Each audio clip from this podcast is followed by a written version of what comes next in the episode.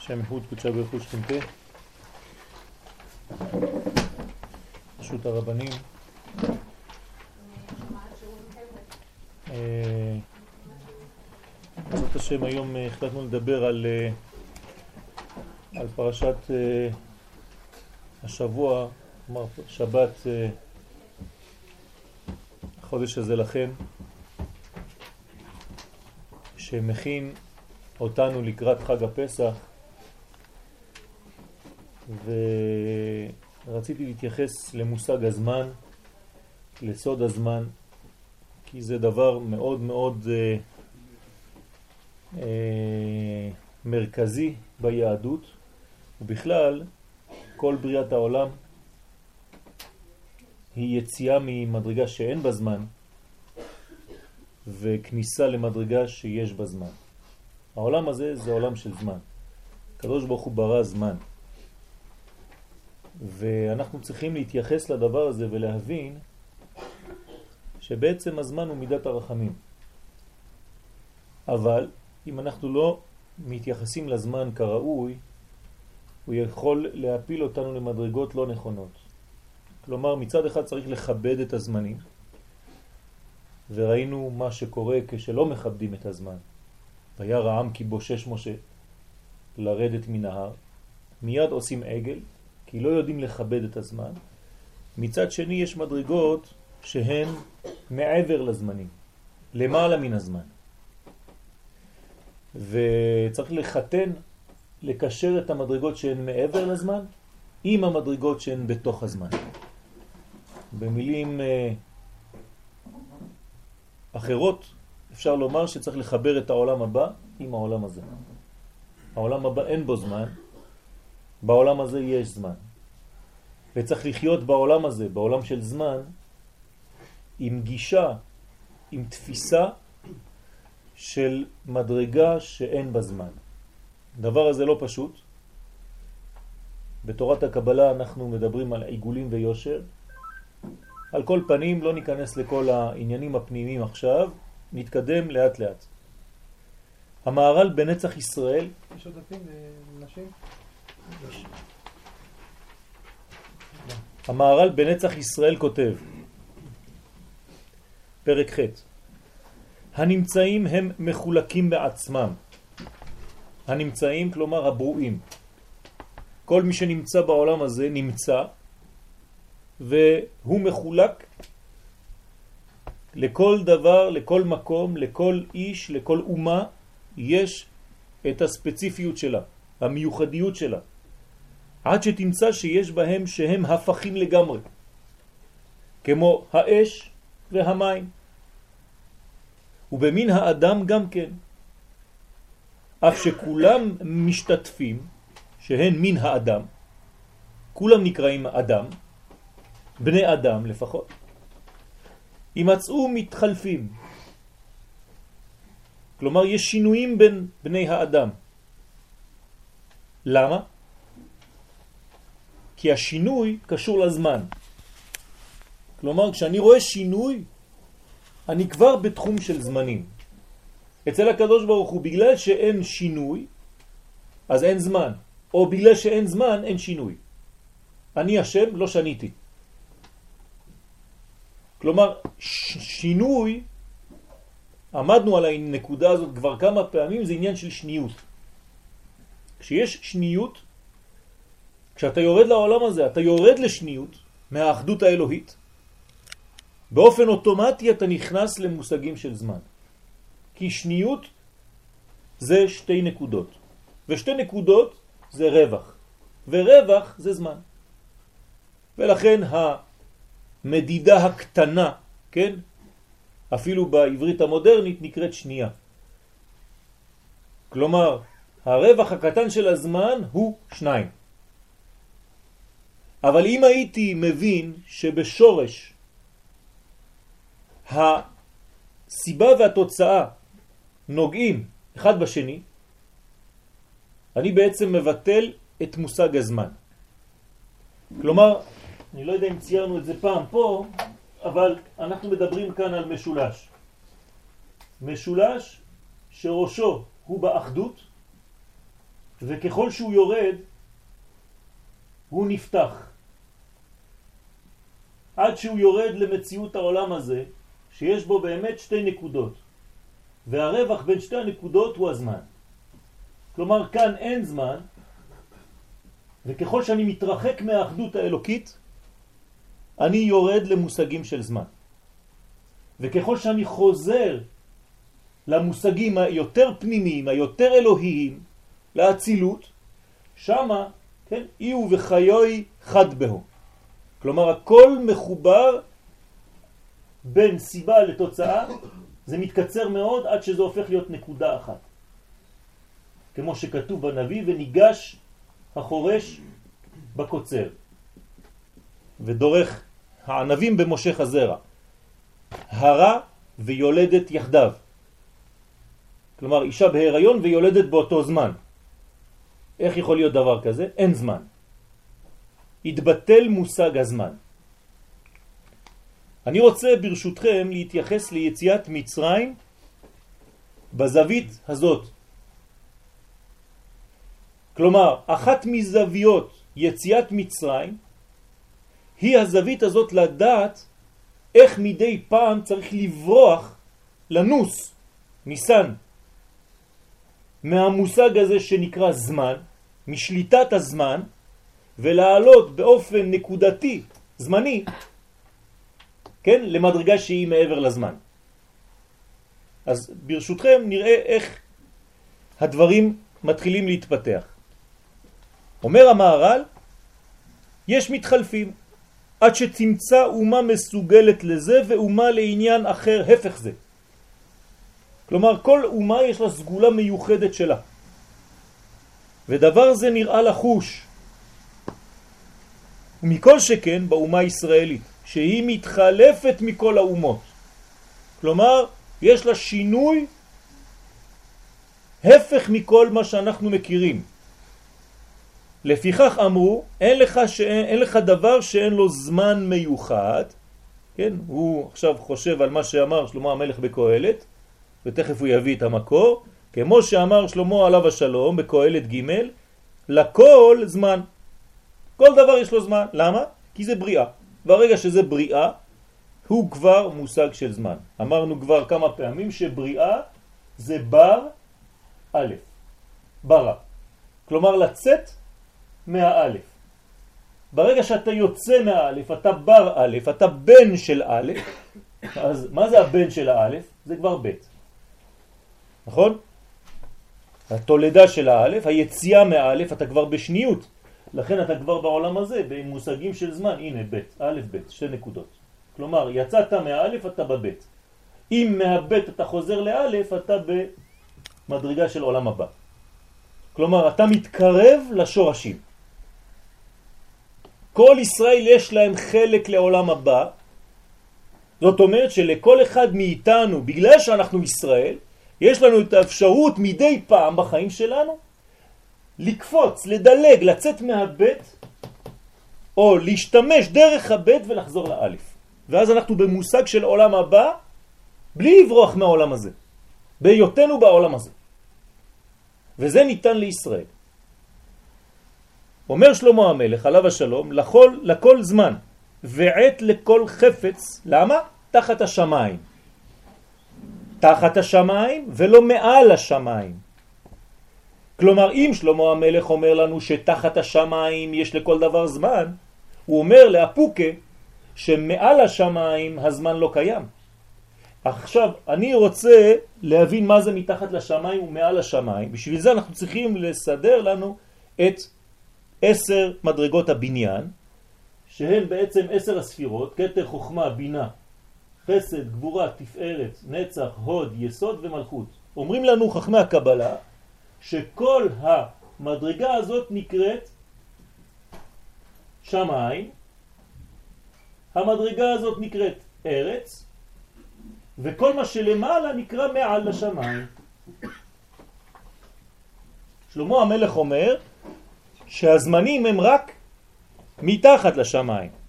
זאת אומרת שהזמן מתחיל מבינה ומטה. כלומר במדרגת מה הוא במדרגת בן. כן? מה הוא בן? לא יודע אם כולכם, כולכם למדתם את, את המושגים, אבל לא חשוב, אנחנו במה הוא בן? בתפארת, בזה ונוקבה דזה. כן? ורק כאן המושג הזמן קיים. דרך אגב, מה ובן בגמטריה 45 ועוד 52, 97, שזה גמטריה זמן. כלומר, הזמן הוא רק מתחת לשמיים. מעל השמיים אין זמן. במדרגת קטר, חוכמה, בינה, אין זמן. מעל, לש... מעל הזמן, לשמיים, מעל הזמן. זאת המדרגה שנקראת עולם הבא. מפה ומעלה. מת, מתחת, אנחנו תחת מושג של זמן. לכן, אין לך אדם שאין לו שעה. ככה אמרו חכמים במסכת אבות. כי במה שהוא מציאות מיוחד בעולם, יש לו זמן שהוא מיוחד לו.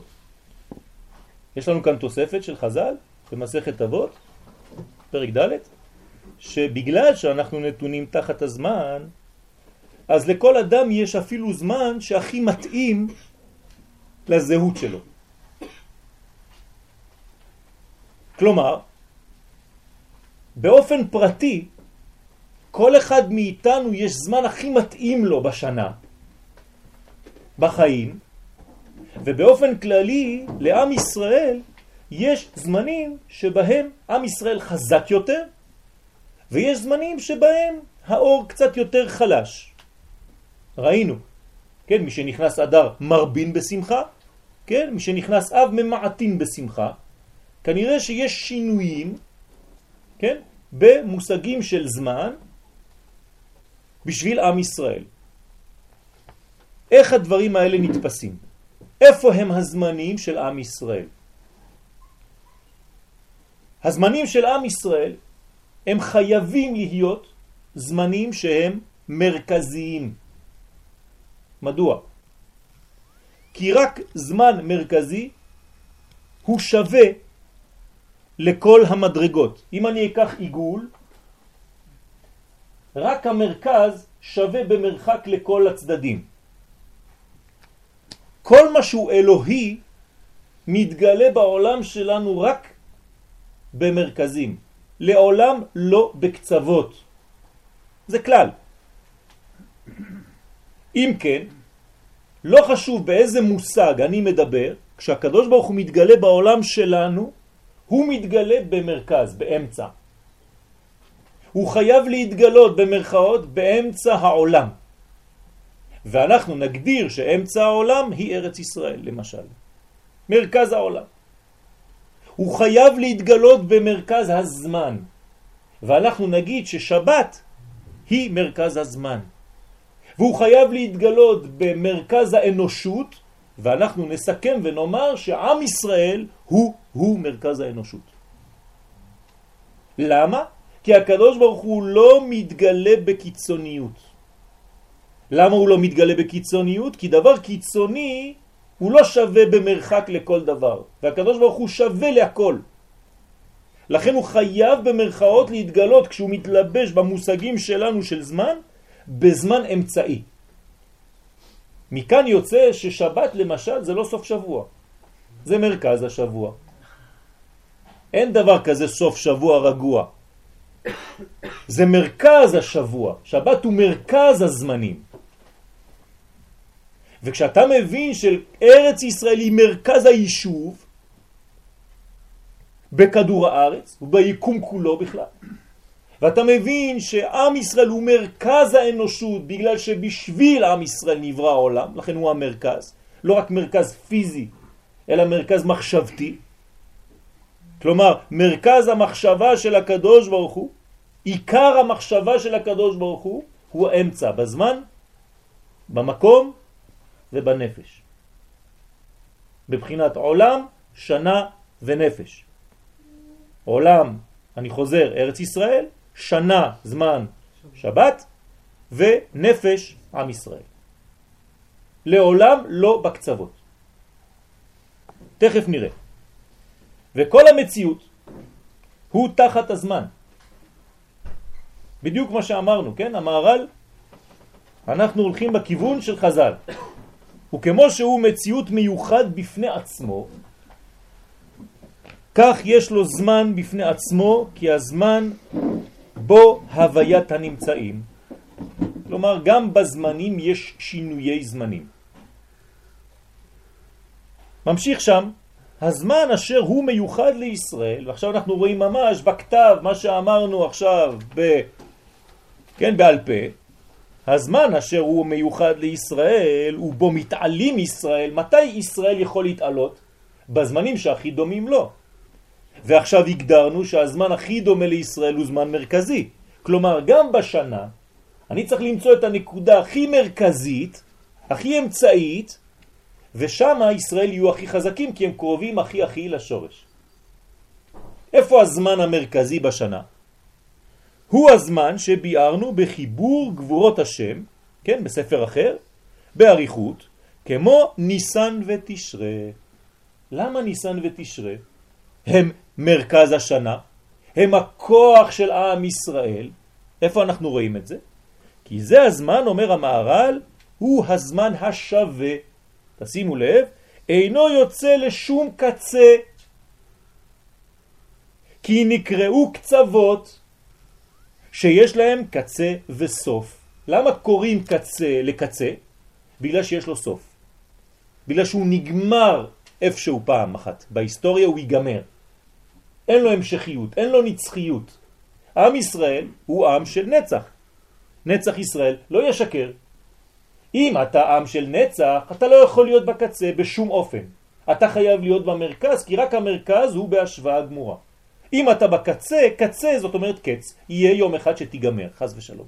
אין דבר כזה לעם ישראל. אז הקדוש ברוך הוא אף פעם לא בקצה. והבריאה המיוחדת שהיא עם ישראל היא לעולם לא בקצוות. היא תמיד במרכז ההוויה. הלכה למעשה בשבילנו. אנחנו צריכים להיות אנשים מרכזיים ולא קיצוניים במעשינו.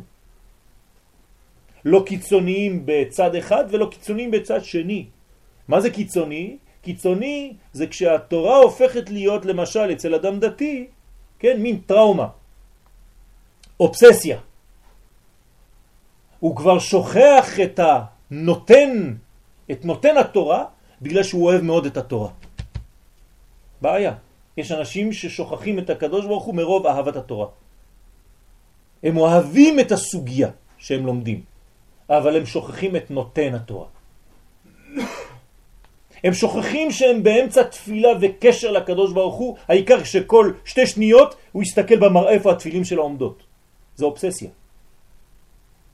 צריך להיזהר מקיצוניות בכל מקום. להיות מאוזן, וכשמסתכלים עליך לא רואים משוגע, רואים אדם מאוזן, מרכזי. כשאני מדבר על מרכזי אני מדבר על איזון ימין, שמאל ואמצע. לכן, כל דבר שהוא נוגע לעם ישראל צריך להיות אמצע. לכן אין להם קצה וסוף. אבל השווה אינו הולך אל הקצה. לכך בחודש ניסן ותשרה יש בהם לישראל המועדים והחגים. למה? והם זמני ששון ושמחה, ומורה כי לשמחת ישראל ושלמות מעלתם לא יהיה קצה והפסק. מה קורה בניסן ובתשרה? אתה באמצע. אתה לא בחורף ואתה לא בקיץ. בניסן אתה באביב. כי בחודש האביב, כן, יש לנו תמיד הגדרה של יציאת מצרים, שתמיד אנחנו מדגישים שיצאנו בחודש האביב. למה זה כל כך חשוב שיצאנו בחודש האביב? בגלל שהאביב הוא לא קיץ חם מדי, ולא חורף קר מדי, הוא אביב. הוא זמן נוח, הוא זמן אמצעי, הוא זמן מרכזי בזמן. אותו דבר בתשרה. בתשרה אתה עדיין בסוף הקיץ, אבל לא, עוד לא התחלת את החורף. אתה בזמן מרכזי, אמצעי, מאוזן. תמיד צריך לדאוג לזמנים האלה, שהם זמנים מיוחדים לעם ישראל. לכן עם ישראל באותם זמנים הוא כל כך קרוב לשורשו שהוא מאוזן, תכלית האיזון, קודשא בריחו, שהוא מרכז הכל, שאז יש השוואת הצורה, ואז עם ישראל מתחזקים בגלל שהזמן הזה הכי מתאים להם. לכן אין הפסק. אבל הזמן אשר היו גוברים המתנגדים להם, עכשיו תשימו לב, צד שני, מתי חז ושלום היו בעיות לעם ישראל, והיו מחריבים אותם, הוא בתמוז ואב, שהם בקצה החמימות. כלומר, זה זמנים קיצוניים, יותר מדי חם. זה לא סתם בשנה שחם, בגלל שהזמן הזה הוא קיצוני והוא לא מאוזן, אז יש שליטה למי? למי שנמצא בקצה בעולם הזה. מי נמצא בקצה? אומות העולם. ולכן אומות העולם מתחזקות דווקא בתמוז ואב, בגלל שהם קיצוניים, אבל מצד אחד הם קיצוניים, מצד שני יש להם קץ, הם ייגמרו יום אחד. אבל הם מעיקים, מחריבים ומנסים, כן, לשבור את עם ישראל בזמנים האלה. והם בקצה, כאשר גבר החמימות, ומורה כי לחורבן ישראל ותגבור את האומות יהיה קצה וסוף. כלומר, זה גם מראה לנו אופטימיות, שיש קץ. בגלל שזה זמן קיצוני, הקיצוני לא מחזיק מעמד. זה מה שאומר פה המערל. כל דבר קיצוני הוא קיצוני לשעה. הוא קופץ, הוא הולך לאיזה פואנטה, נקודה מאוד רחוקה, אבל הוא לא מחזיק מעמד. למה? כי אין איזון. אין לו כוח. לשקר אין רגליים, כי זה קיצוני מאוד. תשימו לב, שקר זה אותיות קשורות באלף בית. קוף שין רש, זה הכל קיצוני. רק אמת שהיא א' הראשונה, ת' האחרונה ומ' ממש אמצעית, יש רגליים, יש בניין, יש איזון. כי כל דבר שהוא קצה, יש לו סוף. אין מה לעשות. דרך אגב, בקבלה, כן, כתוב שלא טוב לשבת בקצה השולחן כשאתה אוכל. אסור להיות שהקצה הזה מול הבטן שלך כשאתה באכילה. כן? כדי לא לחזק את העניין הזה. כמו שמשמע לשון קצה, כן? ואין לך נטיות קצה יותר כמו כאשר הוא בתמוז ובאב, שאז השמש בתכלית תוקפה וגבורתה, וזה הזמן, הוא הפך הזמן המיוחד לישראל, שהוא הזמן אשר בו השיווי. השווי. כן? כלומר, ראינו פה ממש את העניין של הזמן לפי המערל. ועכשיו נתחיל לפתח את זה בסייעתא דשמיא. יוצא מדבריו הקדושים שסוד האמצע, הממוצע והמאוזן הוא העניין של ישראל. ישראל הוא עם של איזון, עם של בניין מאוזן, בריא, והוא עניין גאולתם, דרך אגב, הספירה המרכזית שנקראת תפארת היא באמצע, והיא סוד הרפואה, כן? אומות העולם לקחו את המושג תרפיה, שהוא רפואה, מתפארת. כלומר, התפארת, הבריאות של האדם, הוא אפילו גופנית ונפשית, הוא תמיד, הבריאות הזאת היא תמיד כשהאדם מאוזן. תמיד כשהוא במרכז, לא בקיצוניות. הרב קוק, דרך אגב, משתמש בעניין הזה כדי לדבר על התשובה. מה זה התשובה? זה לחזור תמיד לאותו איזון למרכז. ולכן הרב קוק זצ"ל, שלא ראינו דבר כזה בשום מקום, הוא מדבר אפילו על תשובה גופנית. מה זה תשובה גופנית? הוא אומר כשאתה הולך לשוק אסור לך להרים שקים כבדים רק מצד אחד. כך אומר הרב קוק. מה, הוא מתייחס גם לדברים האלה? כן. כי אתה מחליש את הגוף שלך בקיצוניות. אתה מרים את הכל בצד ימין ואז הגוף שלך נוטה יותר מדי לימין, אתה לא באמצע, אתה לא מאוזן אפילו בדברים פשוטים של החיים. לכן אתה צריך ללמוד, כי אם אתה עושה דבר כזה, אתה פוגם בגוף, אומר הרב, ואתה בעצם לא חוזר בתשובה, אתה עושה ההפך.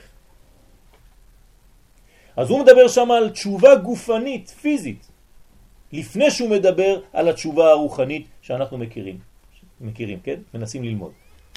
אבל גם בתשובה הגופנית יש תשובה. כלומר, כשאתה מכבד את הגוף שלך, וכל אחד יודע, כן, במה צריך לכבד את הגוף? כן? לא לעשות דברים מופרזים, לא חז ושלום בשתייה, לא באכילה, לא בעישון, לא ב... כן, אלכוהול וכל מיני דברים כאלה. אם האדם לא מכבד את האיזון הזה בגוף, הוא פוגם בגופו, במה שהקדוש ברוך הוא נתן לו. כי אנחנו יש לנו נטייה לזלזל בגוף. כן, קיבלנו את זה מאלפיים שנות נצרות. שהגוף שלנו הוא זבל, העיקר הנשמה. טעות.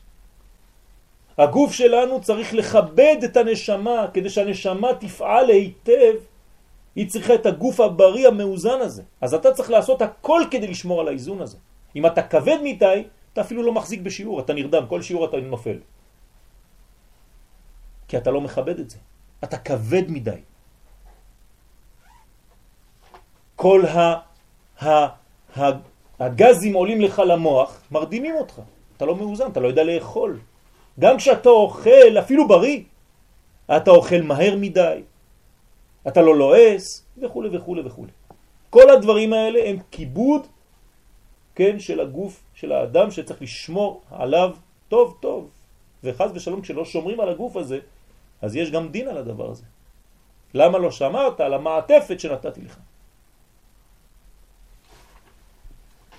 יוצא מדבריו הקדושים שסוד האמצע, ממוצע מאוזן, הוא עניין של ישראל והוא עניין גאולתם. הנה, אני תכף נכנס עכשיו לנושא. הגאולה של עם ישראל, אנחנו מדברים על חודש ניסן. בניסן נגאלו, בניסן עתידים להיגאל. מה זה הנושא? לפי הזווית ראייה של השיעור הזה הספציפי, התמקדתי רק בזמן. כלומר, כשאתה מתאזן בזמנים שלך. זה סוד גאולה. דהיינו, גילוי הנקודה האמצעית. אז תחפש אותה עכשיו, אדוני, בכל התחומים בחיים שלך. תחפש את הנקודה האמצעית.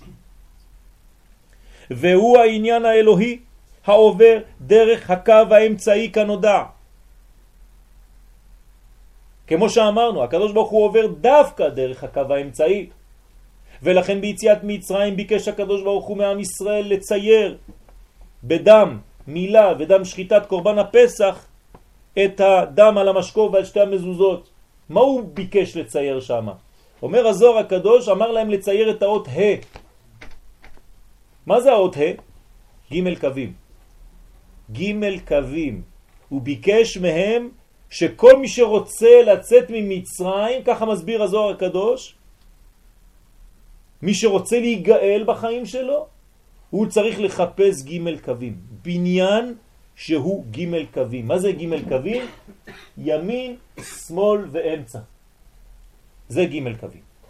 אז בה זה הופיע בצורה כזאת. זה אותו דבר. כאן הנקודה שהיא האמצעית.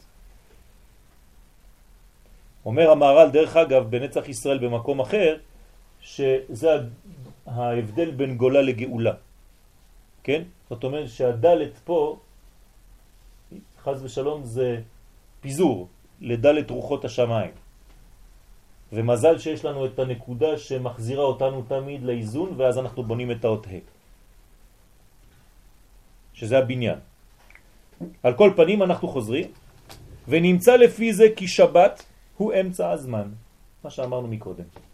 וארץ ישראל אמצע היקום, ועם ישראל אמצע ולב האומות כנודע. ודרך ג' אלו שהם בבחינת עולם, שנה ונפש, מתגלה ומופיע האור האלוהי שבבחינת מלכותו יתברך בעולם הזה. רק באופן כזה המלכות של הקדוש ברוך הוא מתגלה בעולם. בקיצוניות היא לא מתגלה. היא חייבת לעבור דרך דבר שדומה, שמשתווה לצורת האלוהי, במרכאות. מה משתווה לצורת האלוהי? האיזון. האמצע. תמיד בנקודות האמצע השוות בריחוקן לכל הצדדים, רק שם מתגלה האור. רק דרך שם מתגלה האור. כלומר, כדי לגלות מלכות השם בעולם, עוברים דרך עם ישראל. חייבים לעבור דרך עם ישראל. עם זו, דווקא זו. יצרתי לי, תהילתי יספרו. הם, הם ולא אחרים. אתם קרואים אדם, ואין אומות העולם קרואים אדם. הנה השם אלוהיך בא, ארץ ישראל, מראשית השנה ועד אחרית שנה, שלא יבלבלו את המוח שבחוץ לארץ אפשר להתפתח בתורה, כן? שטויות במיץ, זה, זה רק זמנים מוגבלים בזמן, כלומר לא טבעי, זאת מחלה, נקראת גלות, פיזור של עם ישראל בכל הארצות, אפילו שיש לך ישיבה ואתה גדול בתורה. זה זמני. כשהגיע הזמן הגאולה לחזור למקום הטבעי והנורמלי שלך, אתה חייב לחזור מיד. אם לא, אתה כמו צוללן עם בקבוקי חמצן מאחורי הגב. כלומר, עולם בלתי טבעי. אין מקום אחר. חתך תאוצה. חתר תאוצה, כן. דבר שלישי, שבת. אם אתה לא מכבד את הזמן הזה, שהוא שבת, שהוא האיזון שלך בחיים, כן, חבל על הזמן. כן, זה לא משחק מילים. כלומר, אם אתה, אין לך שבת, אין לך כלום, כי שבת הוא מקור כל הזמנים, כי היא מקור הברכה, היא מקור הקשר, משם הנקודה האמצעית שמשם יורד האור האלוהי. אז תתחיל. כלומר, תחפש את שלושת המדרגות האלה, שלוש המדרגות האלה בכל התחומים. יוצא לי לצאת לחוץ לארץ לתת סמינר, אני בדרך כלל מדבר גם על הנושא הזה, ואני אומר לכם, כמו שאתם מכבדים את השבת, כן, באים אנשים אה, שומרי שבת, אז אני אומרת להם, אתם שומרים שבת בזמן, תשמרו שבת במקום, אין לכם מה לעשות פה. אז באתי בשביל 48 שעות, אבל אפשר לסיים את הסמינר עכשיו כבר. אתם מחוץ למקום הנורמלי. כאילו שאתם לא שומרים שבת מבחינת המקום. אז כמובן שכל אחד לפי היכולות שלו, כן?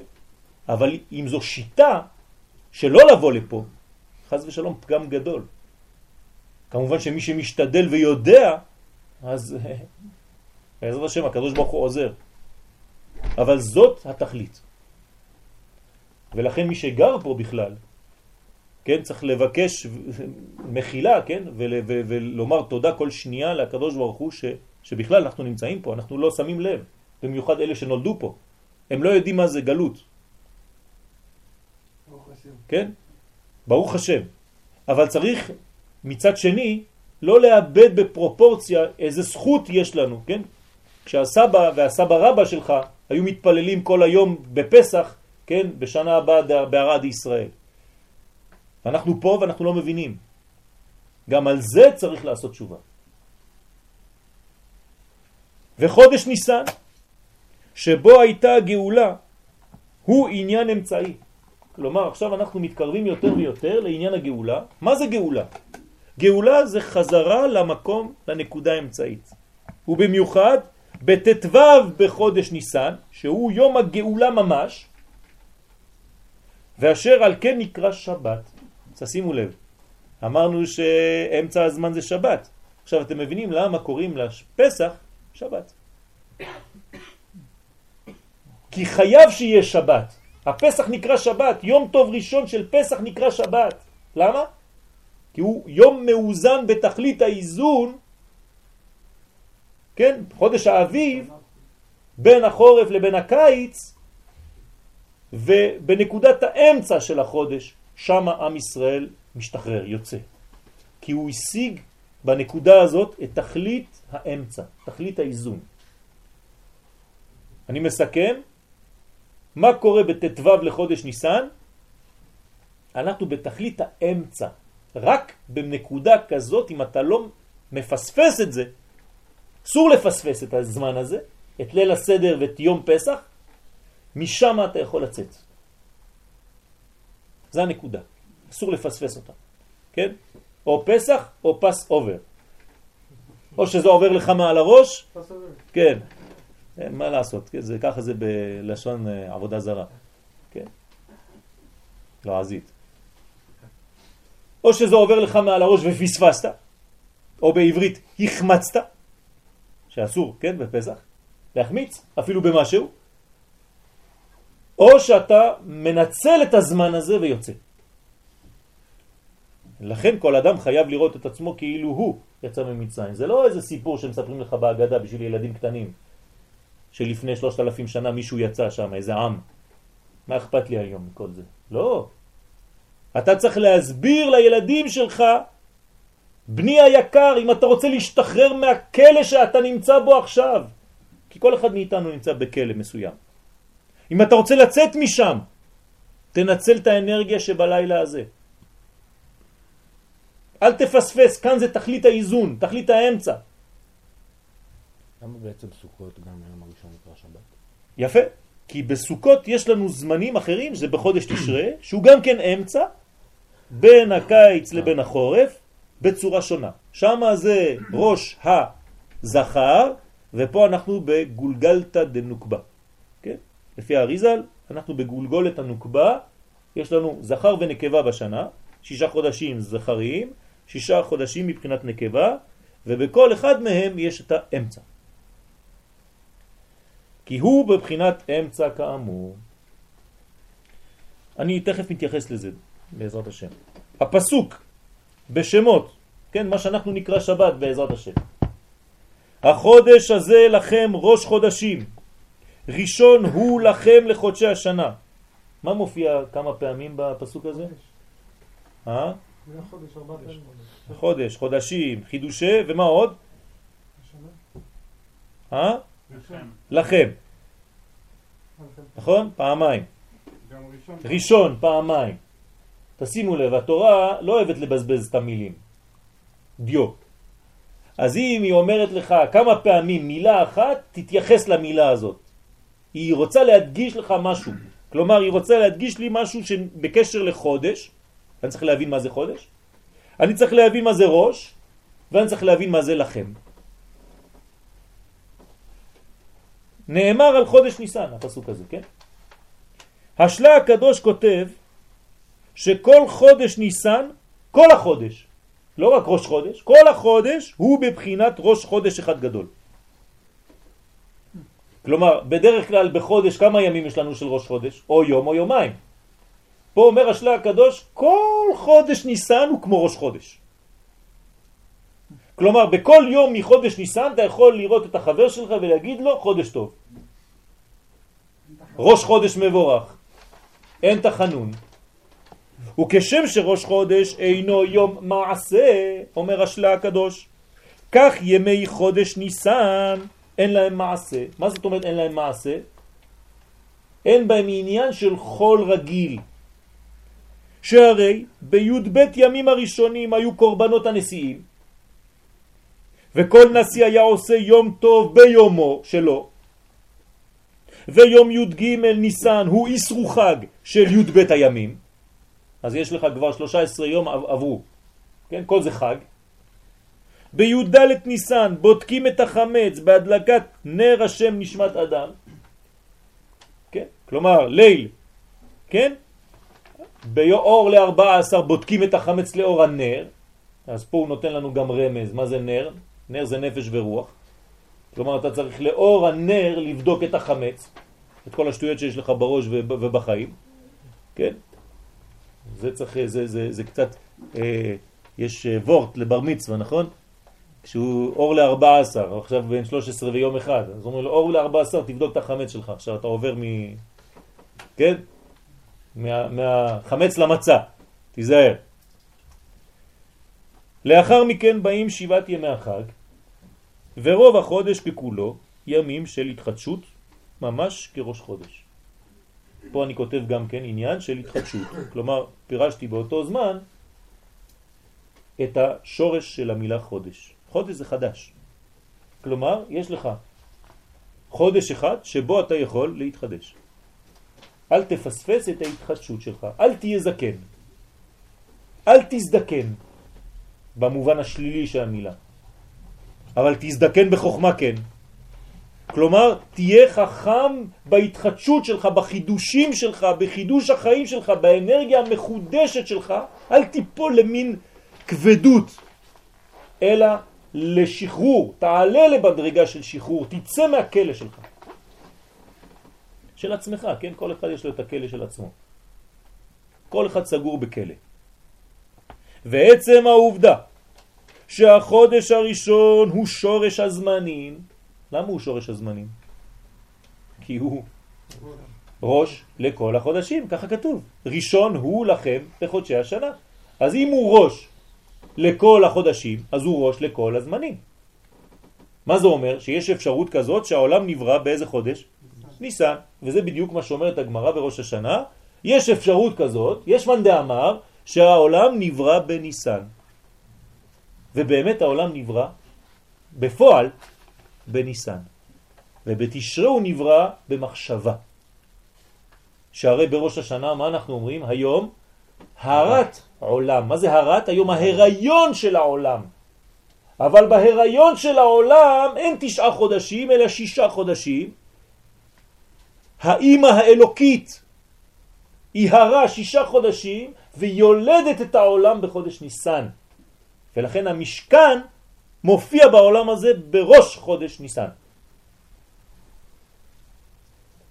זאת אומרת שחודש ניסן הוא באמת שורש לכל הזמנים. או, עכשיו זה מתחיל להיות מעניין. אם חודש ניסן הוא שורש לכל הזמנים, והוא הוא ניתן למי? לעם ישראל, כמו שכתוב החודש הזה לכם, זה לא כמו שאתם חושבים, החודש הזה לכם, ראש חודשים. לא. יש כאן עניין שהקדוש ברוך הוא נותן לנו את המתנה הזאת, החודש הזה, לכם. בכבוד, תיקחו אותו, הוא זה שלכם. או, פה יש חידוש גדול. אם שורש הזמנים, הקדוש ברוך הוא נותן לנו את זה, זאת אומרת שאנחנו עם ישראל שולטים על כל הזמנים. אנחנו מעל לכל הזמנים. שום זמן לא יכול לשלוט עלינו. למה? כי אנחנו אמצע, מרכז, מאוזן. אם אתה קיצוני, אז יש לך איזה שפיץ של כוח באיזשהו שלב, אבל כשזה יעבור אתה כבר אבוד. סליחה, איך בראש זה אמצע? זה, זה, זה, זה הסוד, זה הסוד. הראש הוא תמיד אמצע. זה- חשבתי שזה, לא, שזה קצה. לא, לא, ראש זה לא קצה. ראש, כשאנחנו מדברים על ראש, אנחנו מדברים על ראשית. ראשית זה הדבר שאתה מרכזי אצלך בראש. כן? בראשית ברא אלוהים את השמיים ואת הארץ. מה זה בראשית? בשביל ראשית. מה זה ראשית? שהמחשבה של הקדוש ברוך הוא, הריכוז המחשבתי של הקדוש ברוך הוא, הוא ישראל. זה נקרא ראש. אז זה אמצע, מרכז החיים שלי. כשאתה אומר למישהו אתה מרכז החיים שלי, אתה אומר לו אתה הכי חשוב. זאת אומרת, בשבילי אתה ראשון. בשבילי אתה ראש. כלומר, ראש זה מרכז. גם העולם הלך והתפשט, עד שהוא אמר נכון, די, נכון. בעצם המרכז. הוא נכון, ה- המרכז זה נקודה מרכזית. בוצינה דה קרדינותה, כן? קורא לזה הזוהר הקדוש. אני לא נכנס עכשיו לעניינים יותר פנימיים כדי לא לבלבל.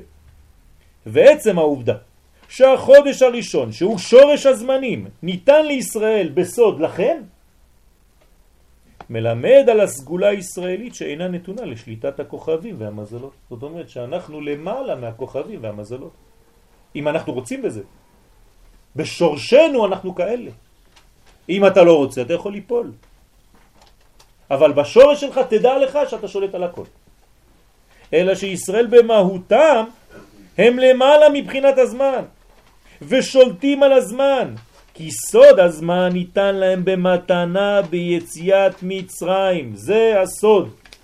מה קרה לנו בליל יציאת מצרים וביום שלמחרת קיבלנו מתנה גדולה. מהי המתנה הזאת? הזמן. הקדוש ברוך הוא נתן לנו מתנה. תתאר לעצמך איזה מתנה יפה זאת. כן, כל אחד רוצה איזה קופסה של אה, שוקולדים וזה. הקדוש ברוך הוא בא עם קופסה, אומר לנו, אני נותן לכם מתנה שהיא המתנה הגדולה. אתם יודעים מה זה? זה כל הבריאה. אמרנו מקודם, בתחילת השיעור, שכל הבריאה מה זה? מושג של זמן. תנו, קחו, אני נותן לכם את הזמן במתנה. אתה יודע איזה מתנה זאת? אם היינו יכולים לשלוט על הזמן, זה הכוח הכי גדול שיש. זאת התשובה דרך אגב. איך חוזרים מתשובה? הרי עשית עוון ביום רביעי שעבר, בשעה חמש אחרי הצהריים. עבר שבוע. נו, איך אתה יכול לחזור לשם? איך אתה יכול לחזור בתשובה? הרי הזמן הזה עבר, נגמר. אז אתה עושה היום משהו, שבוע אחרי זה, אתה אומר, טוב, זה, אני מקווה שזה יכפר על מה שעשיתי לפני שבוע. זה לא ככה עובד. בתורת הסוד מלמדים אותנו שזה לא ככה עובד. כשאתה חוזר בתשובה אתה יוצא מהזמן ואתה שולט על כל הזמנים. כל הלוח הזה זה כל הזמנים. אז אני הולך ליום רביעי שעבר ואני אומר, הנה פה אני מנקה את מה שעשיתי. זה השורש של התשובה האמיתית. כי אתה יצאת מהזמן כדי לשלוט על כל הזמנים. זה מה שהקדוש ברוך הוא אומר לאברהם, כן? צא, צא החוצה. צא מההצטגנינות שלך, אומר רש"י. צא מכל הכוכבים והמזלות. אתה, אתה יותר גבוה מזה. הבט נא השמיימה. זאת אומרת, יותר גבוה. אתה מביט מלמעלה, כן? הבטה זה ממעלה למטה. כלומר, הקדוש ברוך הוא מלמד אותנו דרך אברהם אבינו כמה אנחנו גבוהים. ואנחנו, כל אחד בכלא שלו, עם השטויות שלנו, כן?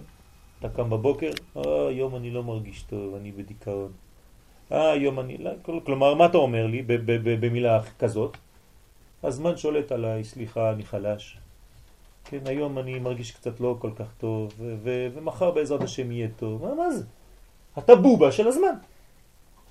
במקום לשלוט על הזמנים, הזמן שולט עליך ואתה הופך להיות עבד של הזמן. עבדי הזמן, עבדי עבדים הם. אין, אין יותר גרוע מעבד של זמן. אתה נתון כל רגע לשינויי מזג האוויר, שינוי הזמן. זה לא נורמלי. אז למה צריך להיות זריז? כדי לא להיכנס למדרגה הזאת של הנפילה. אתה צריך הרבה הרבה לעבוד שאתה יוצא מה... אתה צריך הרבה להזדרז, הרבה כאילו... הרבה לכן בזמן שאתה מצליח לצאת ממנו, זה לא איזה... זריז זה לא מהיר ולרוץ. כן? כשאמרת זריז, עשית פעולות ככה מהר.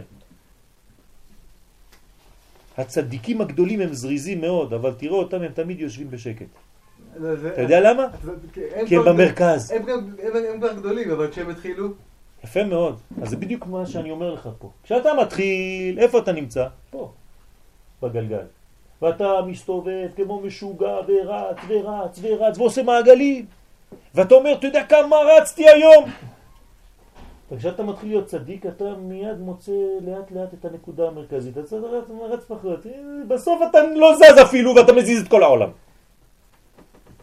זה הכוח. הקדוש ברוך הוא עושה מחול לצדיקים והוא באמצע.